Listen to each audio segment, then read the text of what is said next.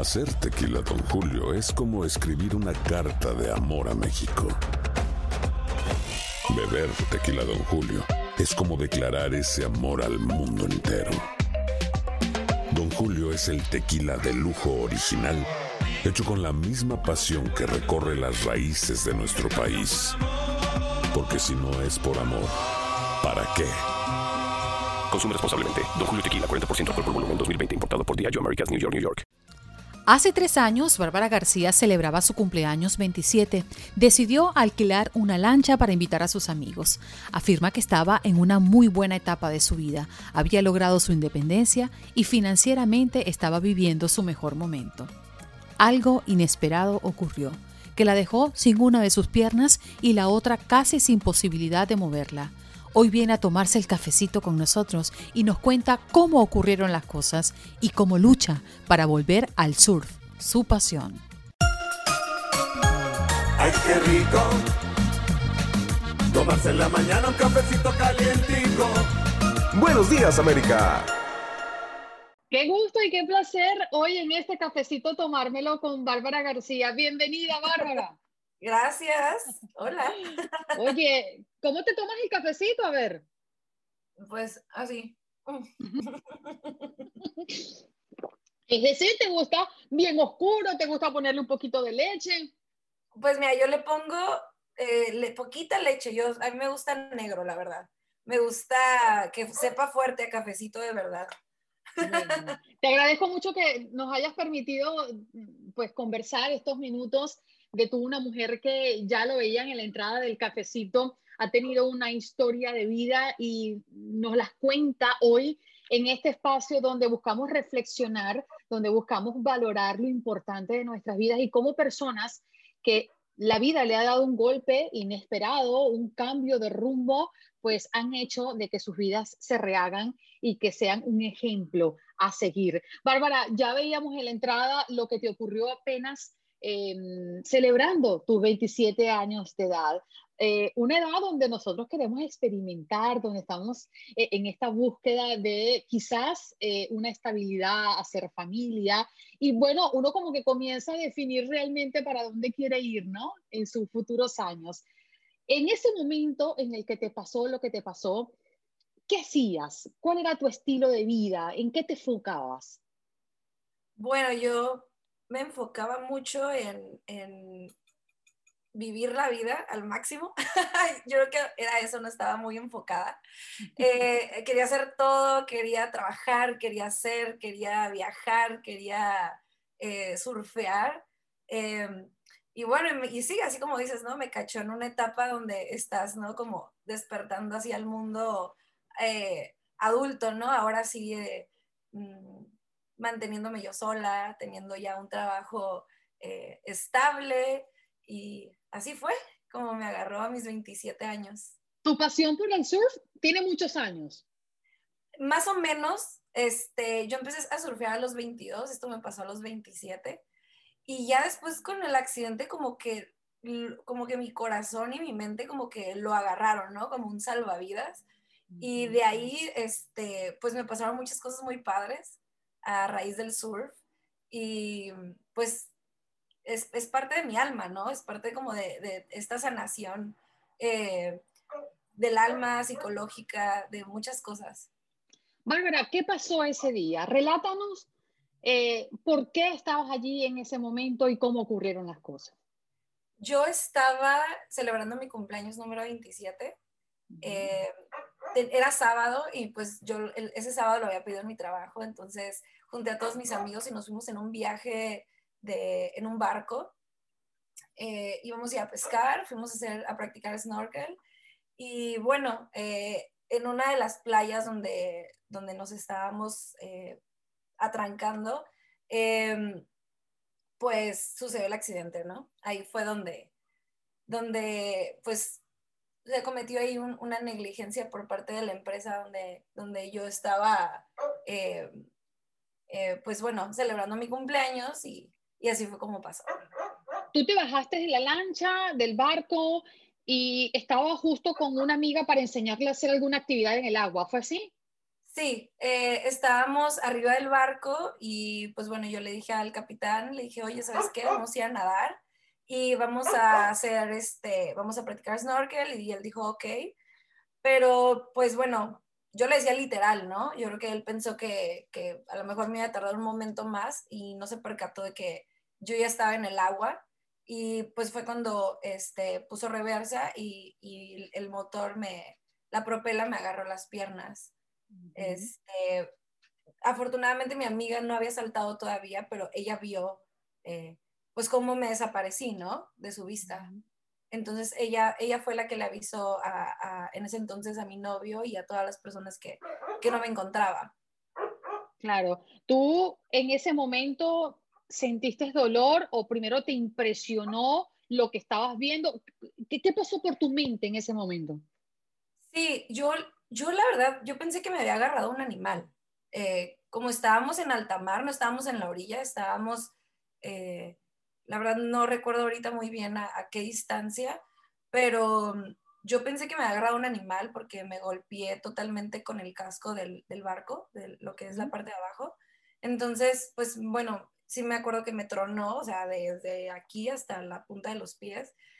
Y ya después, eh, todo esto lo estoy pensando y sintiendo abajo del agua, ¿no? Yo, la verdad, pues supuestamente estaba pues tragando agua pensando y sobreviviendo, ¿no?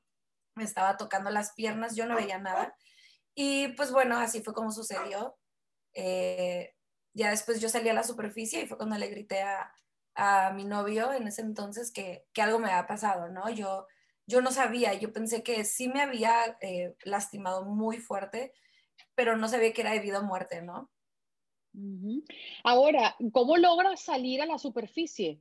Porque si estabas atrapada en pleno dolor y con todo lo que estabas sintiendo, eh, sé que ya eras una experta en el agua porque, bueno, te encantaba el surf, pero en ese momento, ¿cómo logras? ¿Gracias a tu habilidad? Sí, yo creo que toda esa, esa vida que he estado cerca del mar eh, me, me, preparó para ese momento, ¿no?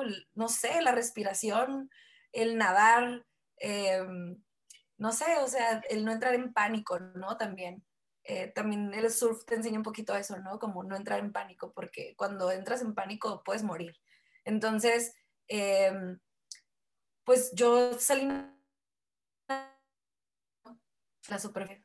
Eh, estaba negro, ¿no? Totalmente abajo, yo no veía nada, hasta que pues alcancé la... O sea, no, no te voy a decir que fue algo... Eh, así como se dicen en las películas, ¿no? Seguí la luz y salí, ¿no?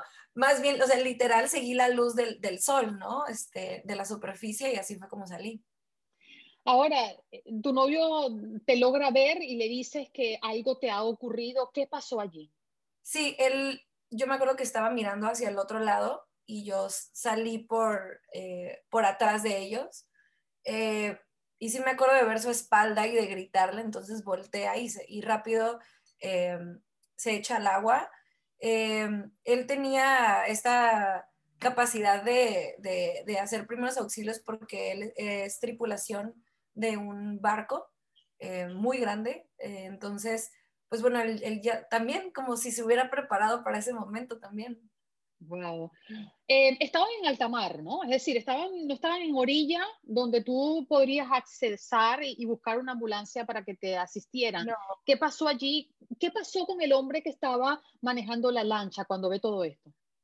Pues yo creo que él sí no estaba preparado, porque sí se quedó en shock.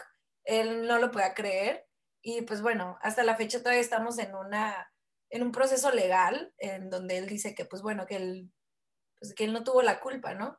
Y sí, claro, o sea, yo entiendo que, que esto no, no fue eh, con saña este, ni con alevosía, pero em, creo que, que, pudo haber hecho un poquito más, ¿no? Un poquito de preocuparse un poquito más, pero no, no pasó nada, eh, él no pudo hacer nada, no tenía los conocimientos.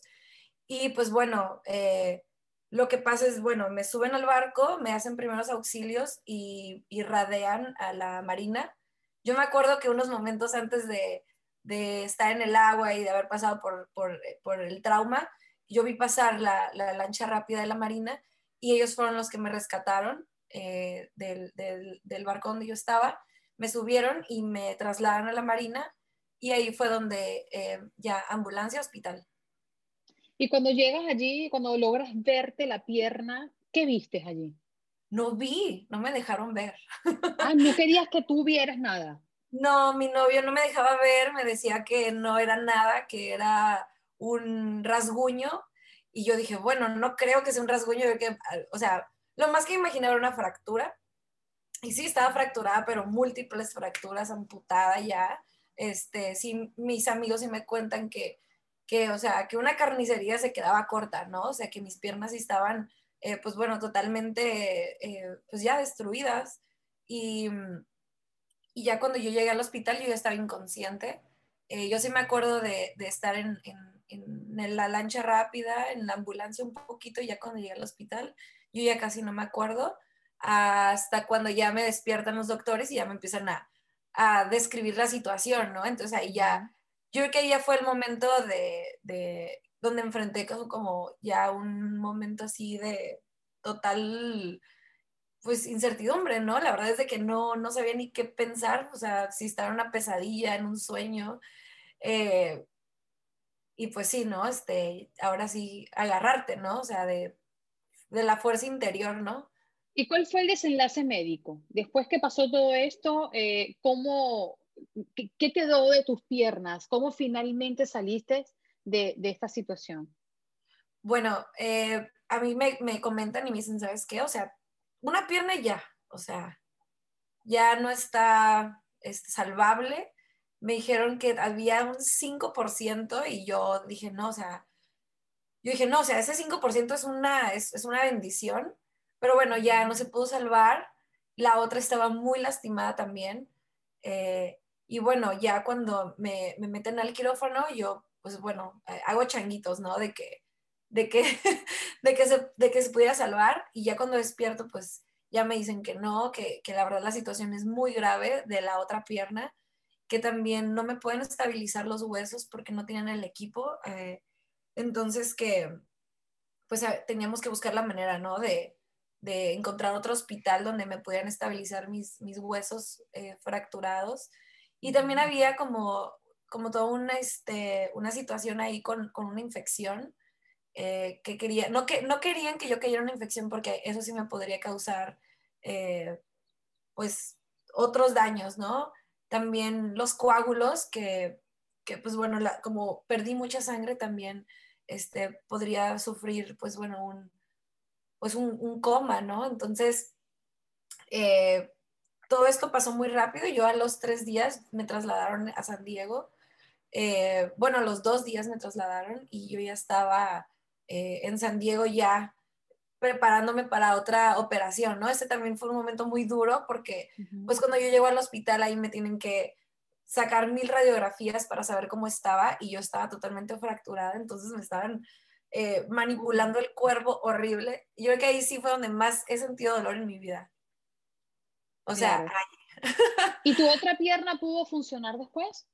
Sí, ahorita funciona. Eh, parcialmente eh, me, me, hicieron muchas operaciones para yo poder este, usarla. Pero pues bueno, aún todavía sufro eh, las consecuencias, ¿no? Este, mi rodilla, mi, tengo un esguince, este, ¿Por qué? Porque no siento este, mi pierna.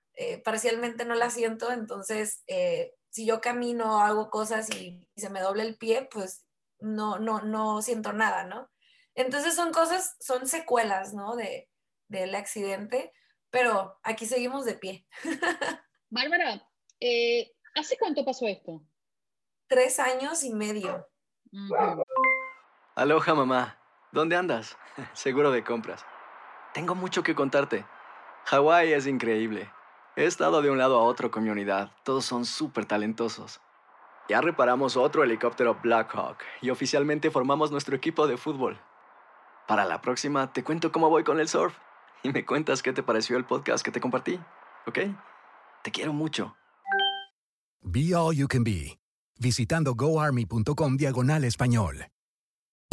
Hacer tequila, Don Julio, es como escribir una carta de amor a México. Beber tequila, Don Julio, es como declarar ese amor al mundo entero.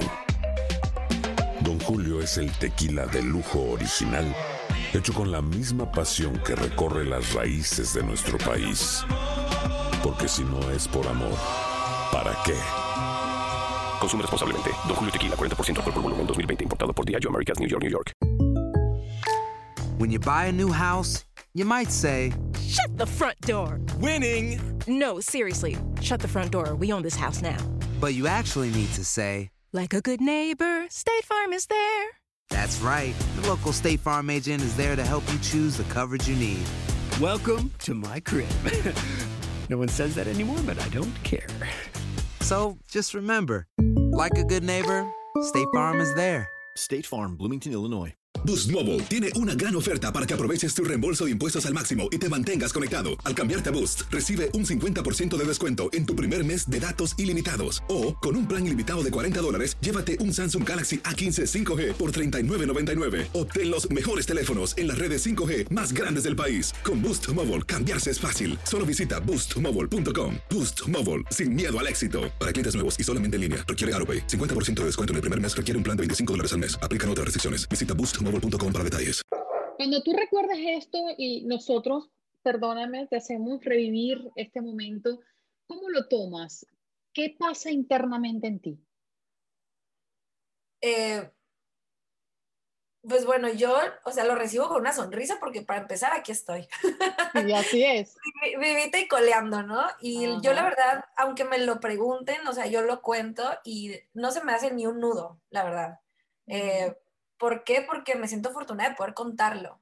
Yo pienso que en el peor de los casos no estuviera aquí y, y pues es, me siento muy agradecida porque aparte tengo un, un súper equipo atrás de mí que me ha hecho estar como estoy ahorita, ¿no? O sea, eh, claro que hay veces en que reniego y, y, y sí recuerdo como, ay, antes podía hacer esto, pero después digo, no, yo, yo siento que toda mi vida me preparé para este momento y para poder estar así y, y no caer en la locura, ¿no? Este, porque la verdad es, está, es, muy, es muy fuerte, o sea, es muy fuerte como la, como la resignación y aceptar que hay cosas que ya uno no puede cambiar, ¿no?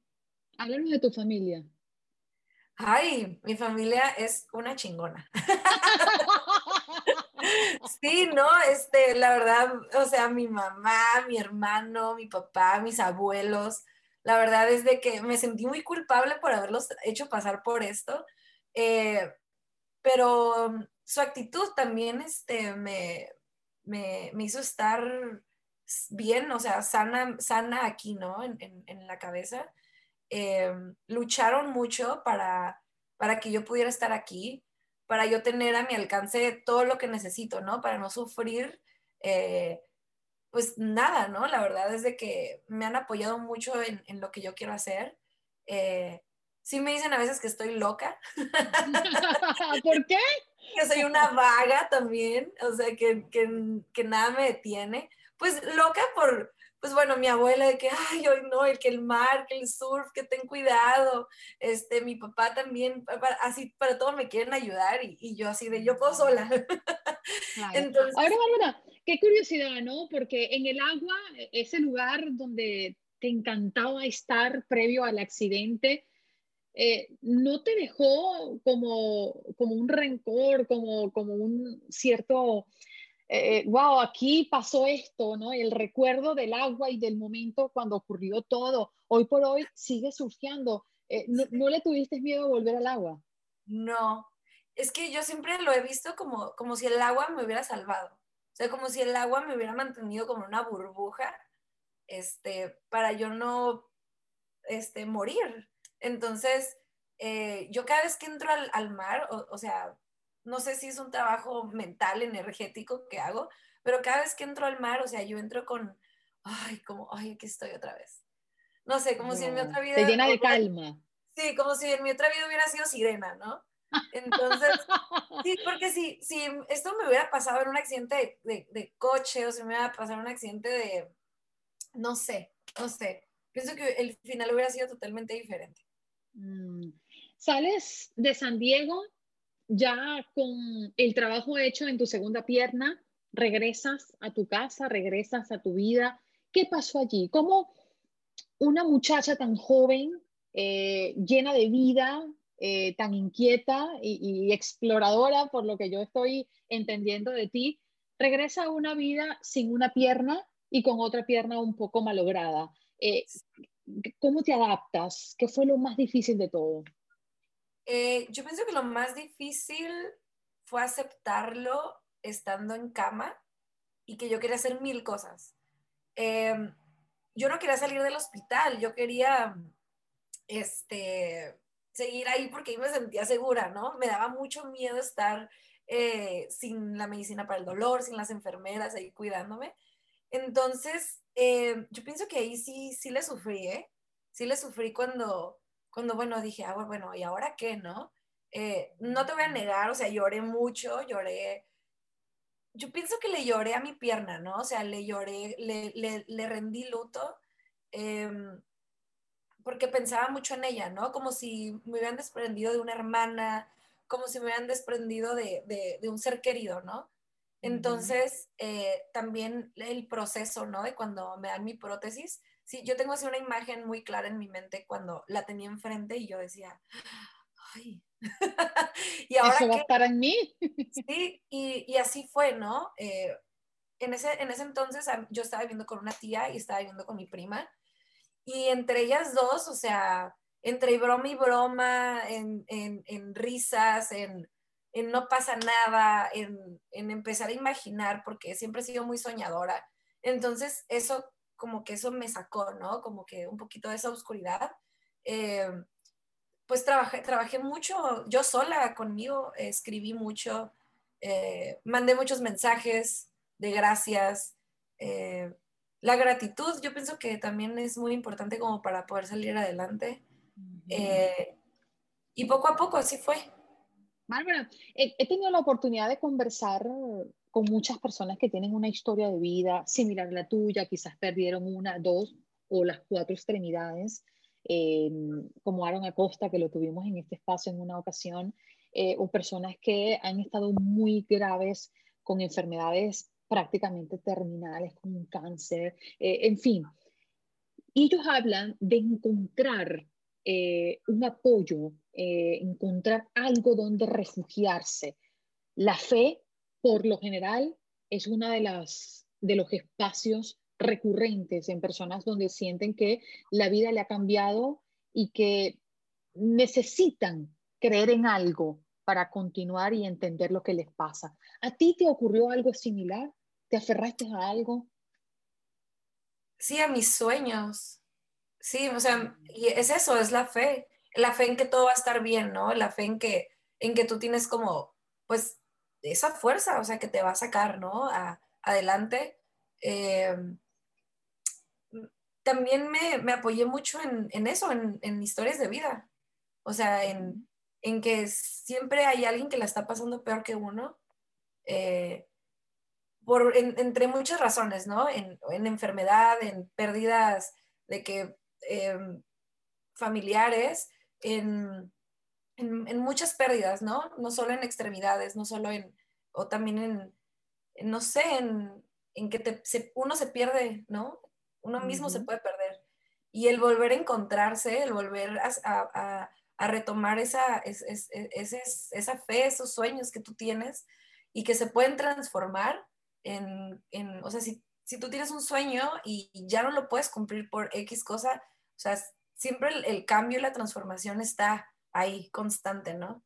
Entonces, es, siempre es eso, ¿no? Como no perder el enfoque en que todo va a estar bien. ¿Qué tiene la Bárbara de ahora que no tenía la Bárbara de antes del accidente? Em, hay un costal de muchas cosas.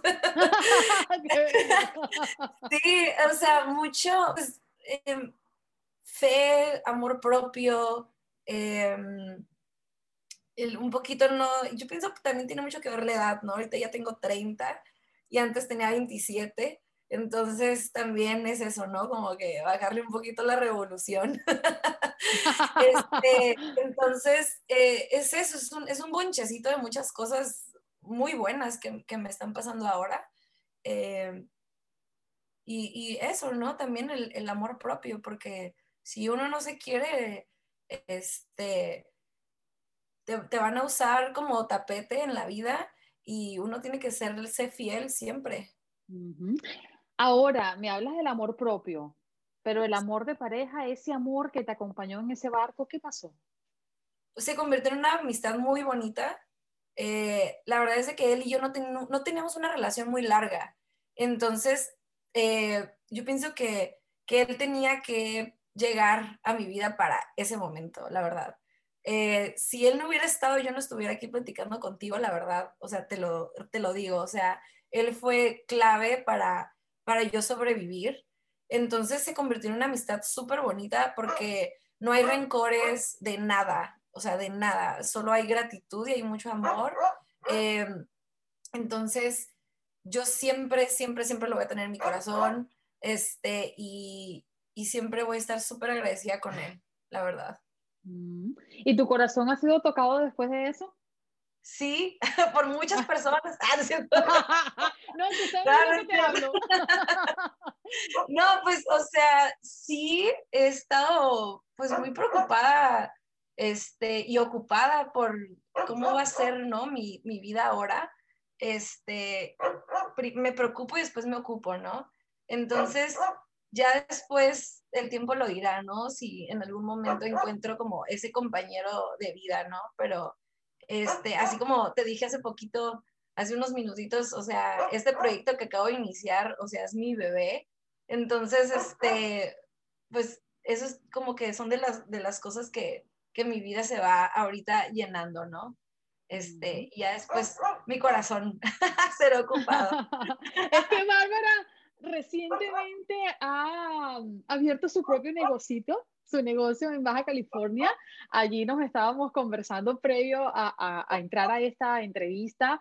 Es un café truck Oye, háblanos un poquito dónde está ubicado para las personas que están allá en México o los que nos están escuchando que tienen familias allá para que vayan a tomarse el cafecito también. Sí, sí, sí, sí, sí. Pues mira, estamos, estamos ahorita ubicados en Ensenada, Baja California y me pueden, me pueden buscar como Zanzibar Coffee Truck y pues ahí estoy en las redes sociales, ahí nada más este, pueden buscar la ubicación y estamos pues apenas iniciando, ¿no? Este primer mes eh, la verdad es de que hemos tenido una aceptación súper, súper padre, la verdad es de que estoy muy agradecida con todas las personas que me han apoyado, este, a mi socia, a mi amiga, mejor amiga que es mi barista, eh, mi familia que ha estado ahí apoyándome para abrir, para cerrar, para todo. Entonces, este, pues por fin, después de, de, seis años de tener mi camión, que no le había hecho nada por una cosa u otra, ya por fin, ya este, lo remodelamos y está vivito y coleando aquí también. Qué bonito escucharte, qué bonito mm, sentir, además de todo, tu tranquilidad, eh, hablar de, de, tu caso, que quizás uno cuando conversa eh, con personas que tienen una historia como la tuya, tiende a ser un poco delicado porque entendemos que han sido momentos muy duros en la vida de ustedes, ¿no? De cada quien que tiene una historia que contar. Pero una de las cosas que encuentro en ti es esa gran ilusión que tienes en los ojos. Cuando me hablabas de tu nuevo negocio, pues te brillaban al mil por ciento y, siento que tienes tanto por vivir y estás llena de vida que te agradecemos estos minutos que nos has dado. Ha sido una gran demostración de valor, de conciencia y de amor por la vida. A veces nos olvidamos eh, que tenemos un mundo por delante y que nuestros problemas son una miniatura delante de tantas cosas que otras personas están viviendo en este planeta. Un abrazo, Bárbara, que te vaya muy bien. Ojalá yo pueda tomarme ese cafecito contigo, pero allá. Ah, claro que sí, yo te invito. Seguro. Gracias, un abrazo, Bárbara. Y cerramos con un cafecito. Ay, ay. Ay, qué rico. Tomarse en la mañana un cafecito calientico. Buenos días, América. Aloha, mamá. ¿Dónde andas? Seguro de compras. Tengo mucho que contarte. Hawái es increíble. He estado de un lado a otro con mi unidad. Todos son súper talentosos. Ya reparamos otro helicóptero Blackhawk y oficialmente formamos nuestro equipo de fútbol. Para la próxima te cuento cómo voy con el surf y me cuentas qué te pareció el podcast que te compartí, ¿ok? Te quiero mucho. Be All You Can Be, visitando goarmy.com diagonal español.